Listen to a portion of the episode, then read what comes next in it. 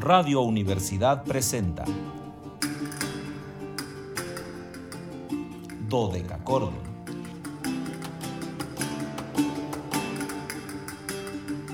Un programa para encontrarse y reencontrarse con los autores y composiciones de la antigüedad, el medioevo, el renacimiento y el barroco.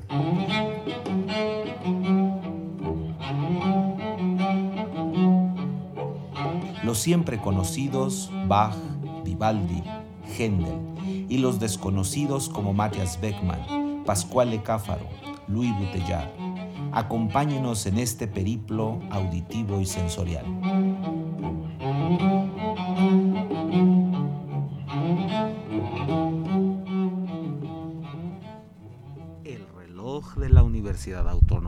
Luis Potosí marca las 13 horas con 3 minutos, una de la tarde con 3 minutos.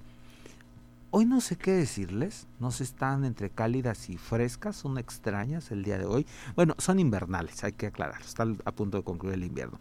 Entonces, invernales, antiguas y sonoras tardes, estimados radioescuchas, bienvenidos a este su espacio radiofónico de la amplitud modulada de Radio Universidad, titulado Cordón en este viernes 19 de marzo de 2021. Soy Luis Fernando Padrón Briones y seré su anfitrión, como cada viernes, en una degustación histórico-musical culinaria, porque hoy vamos a tratar de aderezarlo con platos eh, de la cuaresma, como decimos acá en México. Los invitamos a seguirnos a través de las redes sociales en www.facebook.com diagonal dodecacordon slp, dodeca con K y CH, dodecachordon, slp con mayúsculas en Instagram, Dodecachordon 2, 2 con número, y en Twitter, arroba Dodecachordon. Ya saben que en ese caso todo con minúsculas, muy importante.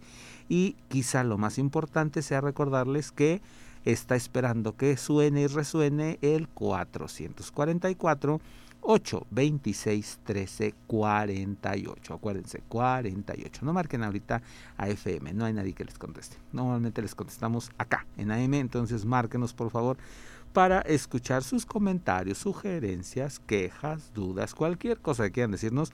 Ahí está la línea telefónica. Y bueno, pues agradezco muchísimo la compañía de Anabelita.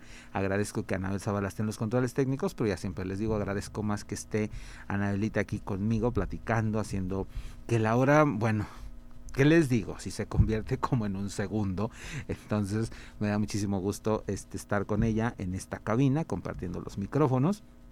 Y saludamos también con gran efusión a Luis Fernando Ovalle allá en Matehuala, XHUASM FM 91.9, que es nuestra estación allá en Matehuala. Los saludamos y saludamos a todos los amigos matehualenses. Hoy desgraciadamente no podemos pedir tortas de las sevillanas porque es viernes de cuaresma.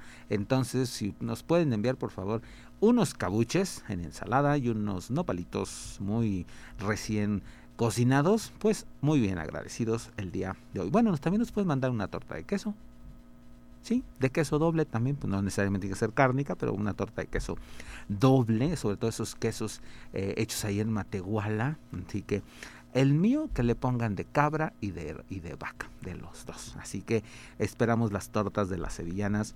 Supongo que hay de Viernes Santo. Entonces, digo de Viernes de Cuaresma. Entonces, vamos a saludar a esos estimados amigos. Y hoy, ya saben, viernes de invitado, pero también viernes de podcast, por lo que me, encanta eh, el día de hoy poder guardar estos programas porque para los que nos sintonicen por primera vez o vayan a escuchar estos podcasts por primera vez, les, les comento que eh, desde que regresamos al, al, al, vivo, al aire, porque nunca estuvimos fuera del aire, pero sí no estábamos en vivo, repetimos un programa sobre el códice cordiforme durante 70 veces, pero eso es otra historia que el COVID se llevará, si se la lleve, pero eh, es pasado.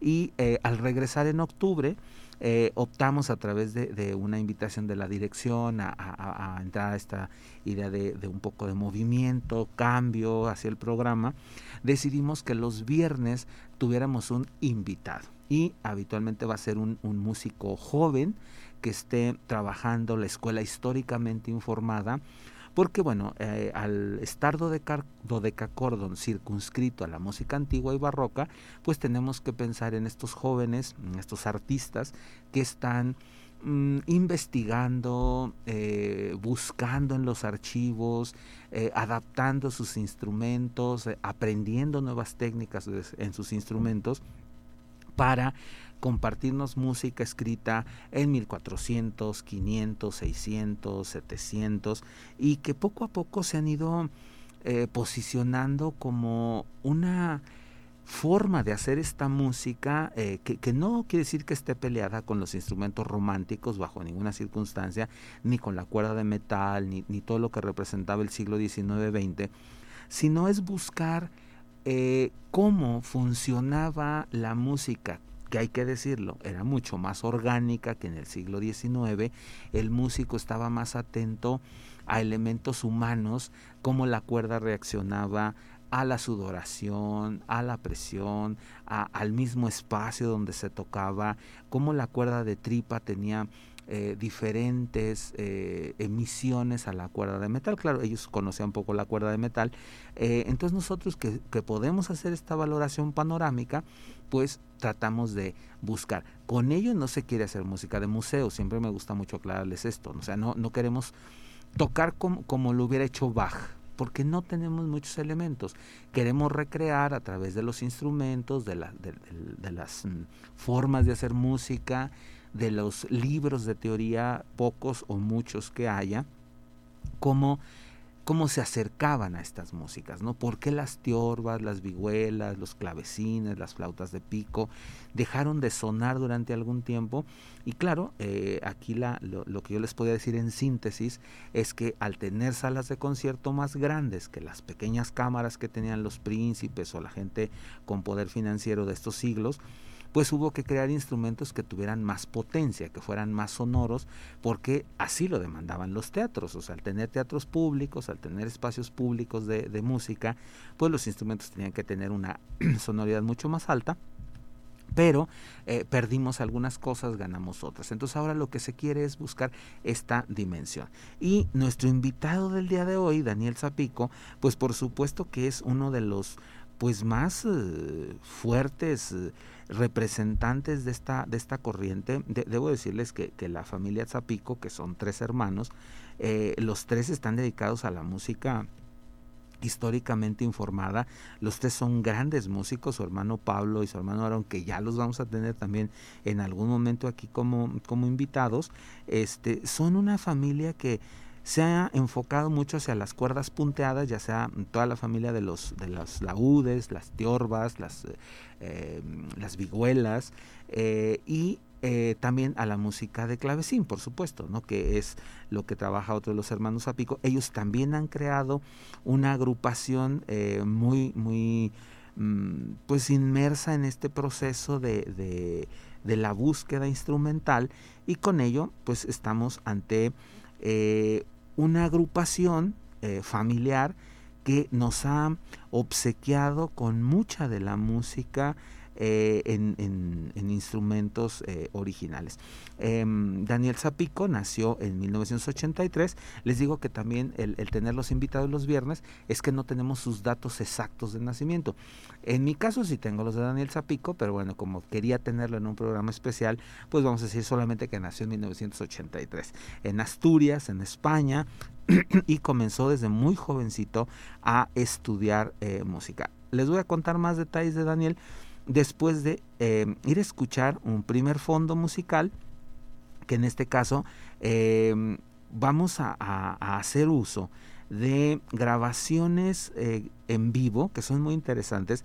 Esta en particular, que después si quieren ustedes la pueden ver ahí en el servidor de, de, de videos, está Daniel Zapico en el hotel estudiando para su concierto que va a dar unas horas después. Esto lo hizo en mayo del 2017 en Santander, en España, antes de dar un concierto. Y vamos a escuchar La Pasacalle de Giovanni Girolamo Casberger y luego La Tocata y Bergamasca de Giovanni Battista Vitali y yo creo que vamos a escuchar todo el... No, bueno, tres partes del fondo e iremos al corte. Y luego Le Bellerie de François Couperat. Es Daniel Zapico en vivo hace cuatro años, 2017.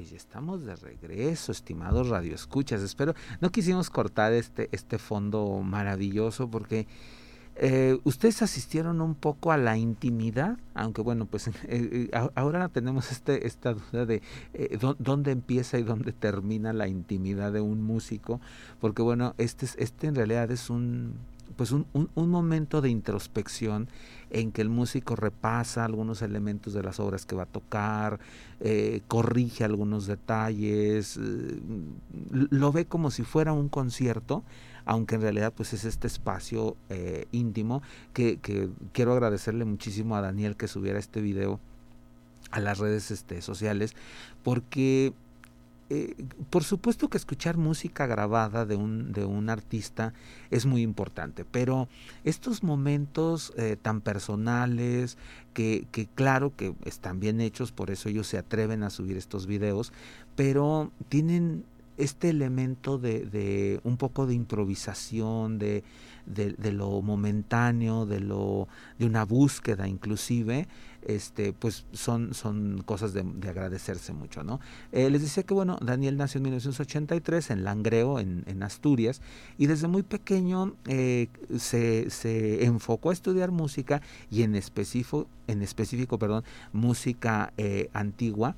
Y finalmente en 1999, si ustedes suman, cuando tenía 16 años, se inclinó por la tiorba, este, este instrumento que ustedes acaban de, escuchar, y que ya hemos comentado algunos pequeños detalles sobre la tiorba, pero solo como un recuerdo, era uno de los instrumentos de cuerda punteada más eh, importantes en, en, barroco, en la primera parte del barroco, desde el Renacimiento y posteriormente en el barroco, porque era un instrumento que tenía la capacidad de acompañar, era un instrumento que puede tocar varios sonidos al mismo tiempo y que además tiene como curiosidad, si ustedes ven el instrumento, es un instrumento eh, largo, es como si fuera una Mm, voy a usar un, instrumento popular, porque si les digo un laúd, a lo mejor no están muy familiarizados con un laúd, pero sería como una mandolina gorda que este tiene un brazo muy muy muy muy largo y sobre eso van montadas las cuerdas. Habitualmente eh, hay desde siete órdenes eh, nueve diez dos etcétera. Y luego tiene unas cuerdas superiores flotadas por decirlo de alguna manera que suenan por simpatía, es decir, están resonando ahí mientras el músico hace eh, la obra que está tocando, entonces es como si tuviera un bajo este, la, la, obra, por eso resonan tan profundas estas músicas, y es un instrumento que poco a poco se nos ha vuelto eh, familiar, lo vemos mucho más en, en, los conciertos. Aquí, bueno, Daniel ya estuvo aquí en San Luis, este, dio algún, alguna suerte de, clínica para los jóvenes este, músicos, dio un recital maravilloso en el templo de, de San Francisco. Y eh, quizá el acto más generoso de Daniel, más allá de, estos conciertos, que ya era una generosidad extrema, fue permitirle a los jóvenes estudiantes de música eh, tocar y, tocar en el sentido de palpar y tocar en el sentido de, interpretar eh, su instrumento, con lo cual, bueno, pues quizá para muchos jóvenes era la primera vez que estaban cerca de un instrumento de, de este tipo. Daniel concluyó sus estudios eh, con, eh, con, reconocimiento en la Escuela Superior de Música de Cataluña con otro estimadísimo amigo que también ya lo hemos tenido muchas veces aquí, inclusive nos regaló una entrevista en algún momento, que es eh, Xavi Díaz La Torre y que bueno, una de las figuras mm, capitales para entender esta difusión de los instrumentos de cuerda punteadas antiguos, bueno, Xavi fue el maestro de Daniel y para redondear esta formación en torno a la música antigua, pues ha tomado clases y clínicas, eh, seminarios, eh, masterclass con figuras básicas de actualmente que ahorita son los grandes maestros del estilo históricamente informado como el maestro Hopkinson Smith eh, como Laura Mónica eh, Pusinski Luca Pianca eh, por supuesto Rolf Leislevan y Juan Carlos Rivera que son algunos de las de las figuras señeras en el mundo de la música de la cuerda punteada y que fueron eh, los maestros de, Daniel. Daniel eh, también se ha prodigado en otros aspectos de la música, eh, les decía, al lado de sus hermanos, tiene esta agrupación para interpretar eh, este repertorio de músicas que habitualmente lo, escuchamos en un instrumento, pero que están pensadas también a la a una especie de, pequeña orquesta, por decirlo de alguna manera, y bueno, pues los hermanos Zapico tienen esta agrupación con la cual, bueno, pues han hecho grabaciones eh, maravillosas, eh, el, concierto Zapico o Forma Antigua, son las agrupaciones de los hermanos. Vamos a escuchar un, fondo más, este, si Anabelita no me dice otra cosa, vamos a escuchar un fondo más, eh, que van a ser unas españoletas del libro de Gaspar Sanz, aquí Daniel Zapico vuelve a estar nuevamente a la tiorba y lo vamos a ligar también a una pieza de Antoine Fauquerat, este compositor francés que es La Coupera. Entonces vamos a escuchar dos piezas más de Daniel Zapico y creo que regresamos prácticamente para despedirnos.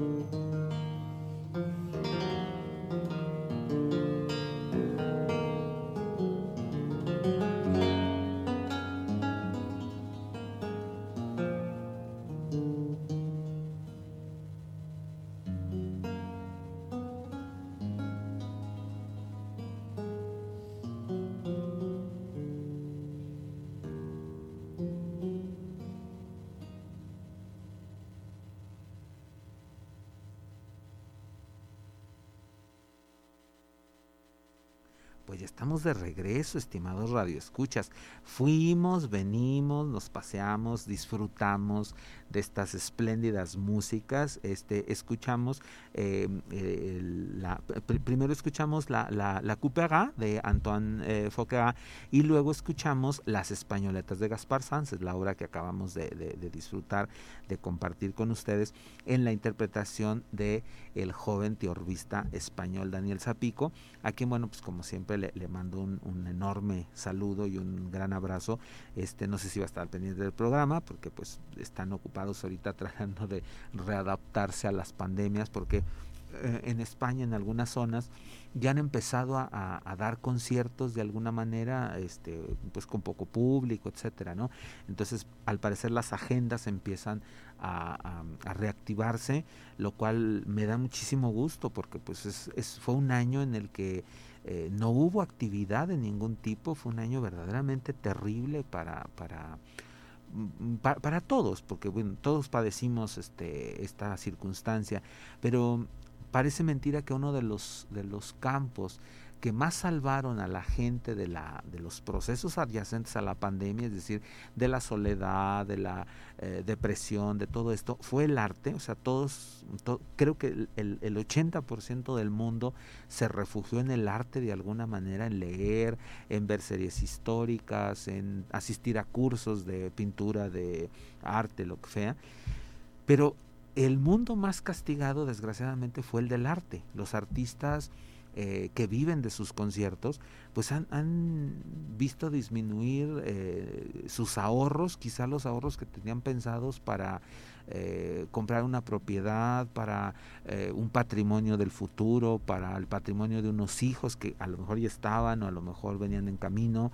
Pues esto se ha visto mm, dañado en, en muchos aspectos y, creo, ese es un, particular punto de vista que, no quiero que lo tomen como, como, un, como un algo que vaya a suceder, pero eh, yo estoy convencido que este, el, el, resultado de esto lo vamos a vivir apenas, o sea, estamos en, en, un, en un momento en el que no, no podemos bajo eh, muchos aspectos medir todavía lo que va a suceder en, en, el, en el futuro, porque estamos viviéndolo apenas, ¿no? Es, es, es un algo que, que pues no, no, no, no podemos medir, no podemos dimensionar. Entonces, pues sí, hay que, hay que apoyar el arte, hay que apoyar este, pues a los artistas principalmente, porque mm, han sido nuestro refugio, han sido los que han permitido eh, que, el mundo continúe funcionando. Y pues estos artistas jóvenes como todos los hermanos Apico, que les digo, en algún momento tendremos aquí al resto de ellos eh, en, programas especiales para que ustedes escuchen pues otras eh, visiones y otras versiones de, la música. Y este sobre todo acercarnos a este patrimonio que mm, sí se tocaba, sí había grabaciones de la música para cuerda punteada, pero mm, a mí me parece que a partir de los noventas, de los noventas del siglo XX, empezamos a tener más grabaciones de música para vihuela, laúd, eh, aparecieron las teorbas finalmente, y ahora podemos decir que tenemos virtuosos de la teorba, como es el caso de, Daniel Zapico y, sus hermanos, que son verdaderos virtuosos, ya, ya ustedes lo pudieron escuchar, fue una pequeña orquesta la que estábamos escuchando en el ensayo de, de Daniel, este primer audio que tuvimos en la mitad del programa. Eh, es, es recrear un instrumento pues verdaderamente dúctil, eh, brillante, eh, maravilloso en muchos aspectos. Entonces, pues vamos a, seguir escuchando estas músicas. Si ustedes quieren buscarlo, es así como su, nombre es muy, muy fácil, es con Z, Daniel Zapico, Zapico Z-A-P-I-C-O, Daniel Zapico. Eh, si ustedes teclean su nombre en el servidor de, de, videos, van a encontrarse con muy buenos materiales, muy, muy, muy, muy buenos materiales. Y si lo teclean en el servidor de música, pues mucho más, ¿no? Ahí van a tener acceso a algunas grabaciones hay que decir también que muchas veces Daniel Zapico está dentro de las orquestas, o sea, también aparece haciendo los continuos, aunque ahí no podemos disfrutarlo, por supuesto, ¿no? Es, parte de la música, pero quizá no podamos identificar eh, su sonido como tal. Nos vamos a despedir escuchando a todo el conjunto Zapico, por supuesto, como una promesa de que pronto estarán aquí con nosotros Pablo y, Aarón para hacerles un monográfico también.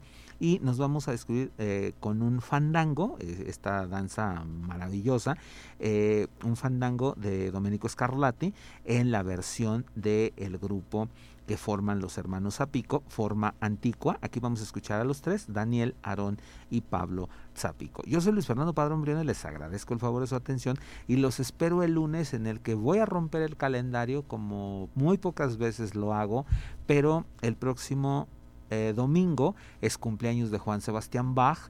Por lo tanto, tendremos únicamente música de Bach el próximo lunes para celebrar a este músico en su 336 aniversario de nacimiento. Música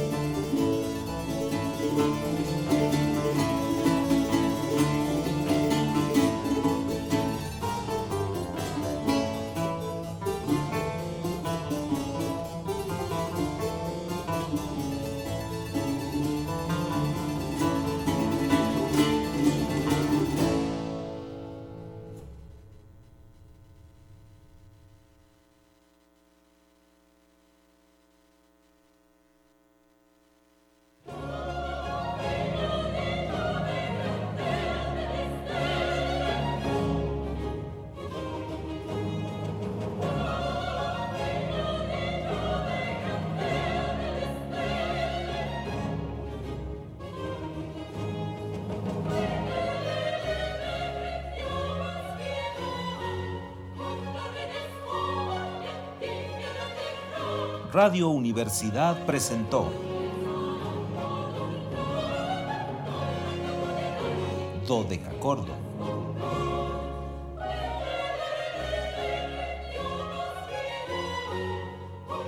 El espacio para compartir con los grandes autores de la música del pasado.